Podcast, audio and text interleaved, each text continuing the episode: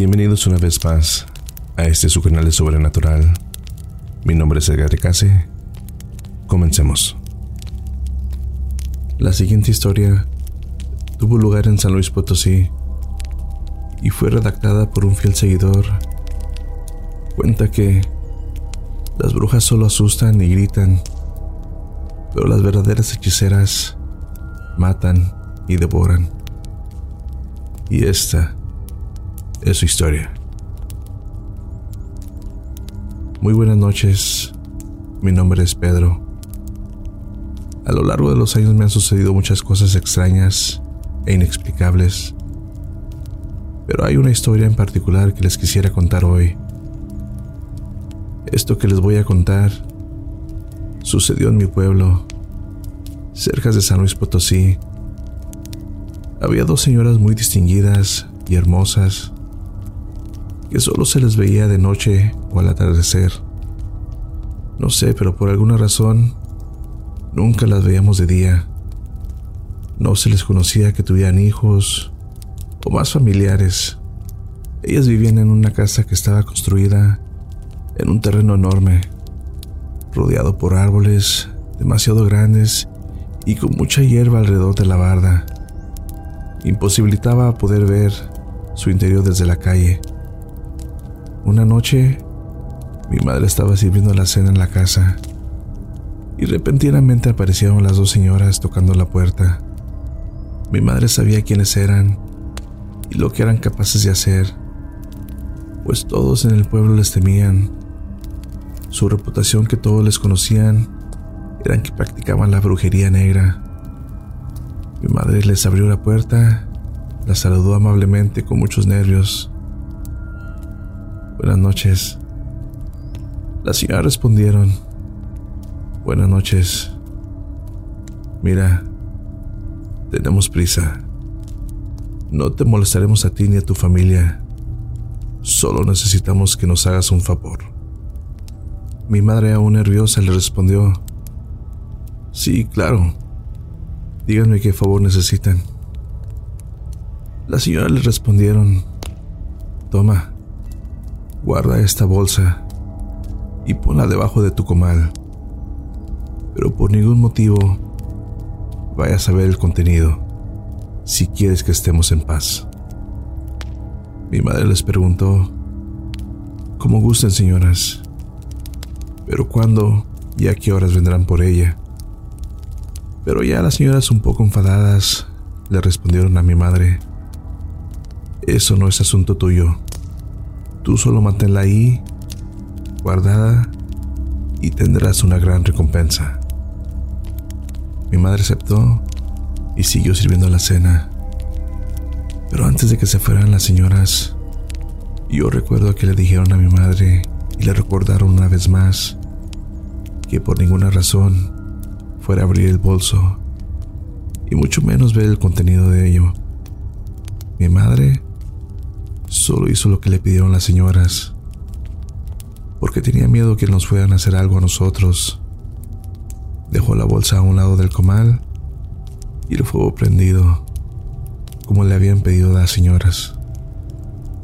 A la mañana siguiente ya no estaba la bolsa, pero eso sí, le dejaron en el piso una gran cantidad de dinero. Mi mamá, en lugar de ponerse alegre, se preocupó. Sin pensarlo, fue con el cura del pueblo y le contó todo lo sucedido. El padre le dijo, Estás loca, Clemencia. ¿Quién haría algo así? Mejor vuelve a tus labores y atiende a tu esposo e hijos. No faltes a misa y olvídate de esas señoras. Mi madre le respondió al cura, pero padre, no ve que son brujas. Tengo miedo por mí y por mi familia. Pero el padre insistió y le dijo a mi madre, ya vete a tu casa. Eso no existe. Y que el Señor te acompañe. Desesperada mi madre fue con otra bruja que vivía cerca de la iglesia. Se llamaba Ahora. Ella era una bruja que solo practicaba lo que le llaman la magia blanca. Ella no hacía ningún tipo de mal, solo ayudaba a la gente que había sido víctimas de la maldad de las brujas, de las brujas que eran malas, que se dedicaban a hacerle daño a la gente, y le contó todo. Ahora le dijo mi madre, mira Clemencia, esas mujeres son hechiceras y de las peores. Ya saben que fuiste a la iglesia para contarle todo al cura y eso no te lo van a perdonar. ¿Qué hago ahora? le dijo mi madre. Ahora se quedó en silencio por unos segundos, pero le dijo mi madre, recíbelas esta noche, te van a ir a buscar y te van a llevar otro bolso. Cuando te lo entreguen, tráeme la bolsa que te van a dar, tan pronto ellas desaparezcan. Ya hay cuatro bebés desaparecidos y no sabemos cuántos más vayan a desaparecer. Recuerdo que mi madre una vez nos contó que la gente del pueblo decía que la manera en que las brujas se mantenían jóvenes y bellas era bebiendo la sangre de bebés recién nacidos que no estuviesen bautizados. Así que mi madre le respondió ahora, muy bien, así lo haré. Antes de que mi madre se marchara, ahora solo le dijo que actuara normal cuando aparecían las señoras, aunque la realidad era que mi pobre madre moría de nervios y de miedo. Y efectivamente, esa noche las brujas regresaron a pedirle otro favor. Esta vez era un poco más tarde. Lo sé porque ya habíamos cenado y mi madre ya nos había acosado para que nos durmiéramos. Las señoras le dijeron a mi madre, ya sabes a lo que vinimos y lo que puede pasar. Y sabes, no te andes parando en la parroquia. A ellos solo les interesa tu dinero. Ya ves cómo no te hizo caso el curita. Mi madre solo se les quedó mirando, nerviosa, pero sin decir nada, y dejó que se fuesen. Rápido tomó la bolsa y se fue a toda prisa con Aura. Mi madre le entregó la bolsa y ahora le dice, bien hecho Clemencia, ahora verás lo que tienen estas bolsas adentro. Y con mucho horror mi madre vio que eran los ojos de las brujas.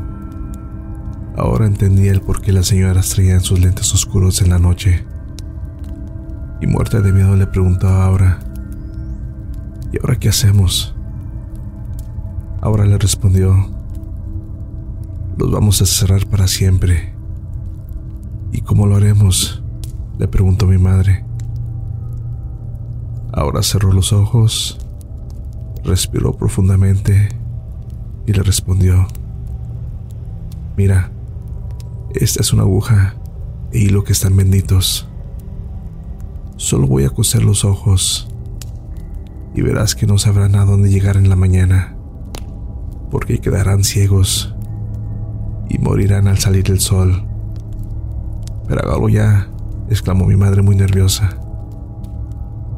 Ahora rezando con mucho fervor, cerró y cosió esos ojos malditos que miraban para todas partes, pero que al final quedaron sellados. Hecho esto, los guardó en una caja blanca y oró un rosario. Después los echó al fuego. En ese momento mi madre ya no pudo más y perdió el conocimiento. Horas después, ya cuando mi madre estaba en nuestra casa, me preguntó, ¿te recuerdas de esas señoras Catrinas muy bonitas que me dejaban una bolsa?